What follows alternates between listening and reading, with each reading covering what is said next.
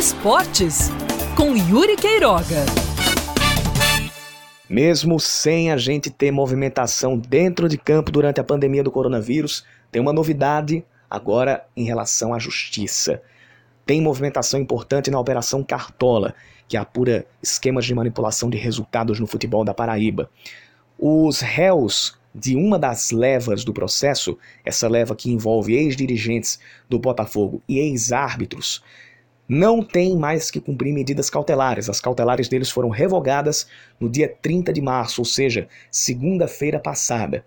No próximo dia 15, ou seja, de quarta-feira a 15 dias, eles vão poder, eles vão poder não, eles vão participar, estão instados, evidentemente, a audiência de instrução e a primeira audiência de julgamento, evidentemente.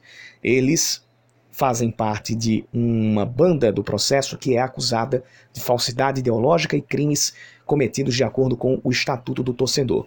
Vamos dar nome aos personagens.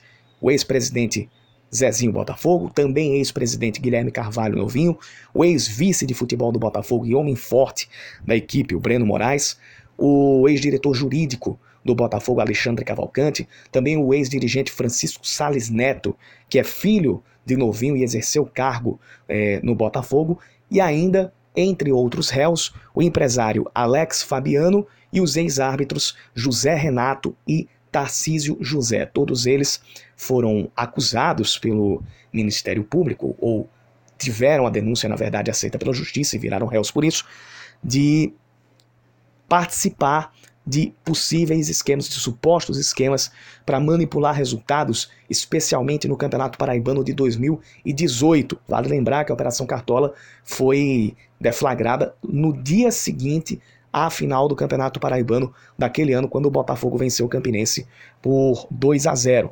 E alguns jogos teriam sido é, manipulados para que a classificação final fosse fosse colocada ao bel prazer de alguns dirigentes. Inclusive, ligações foram vazadas, alguns conteúdos de conversas entre dirigentes, ex-atos, até, até mesmo envolvendo o ex-presidente da Federação Paraibana, Amadeu Rodrigues, vazaram e dali se acutizou, não digo que começou, se acutizou o processo de derrubada ou de quebra da imagem e da reputação do futebol paraibano a nível nacional, já que foi um caso que foi repercutido e continua sendo repercutido nacionalmente.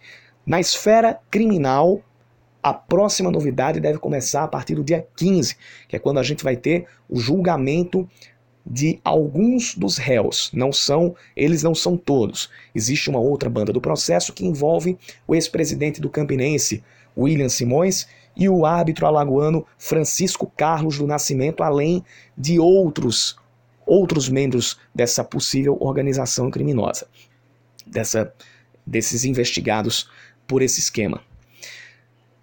Na esfera desportiva ainda se espera novidades, porque existe a decisão própria do STJD que baniu esses ex-dirigentes do futebol. Até agora, não estamos sabendo de novidades, mas a novidade que existe é na esfera criminal e agora resta aguardar o resultado do que vai sair no dia a partir do dia 15 de abril, porque a gente deve ter ainda outros desdobramentos e não deve ficar somente nessa primeira audiência.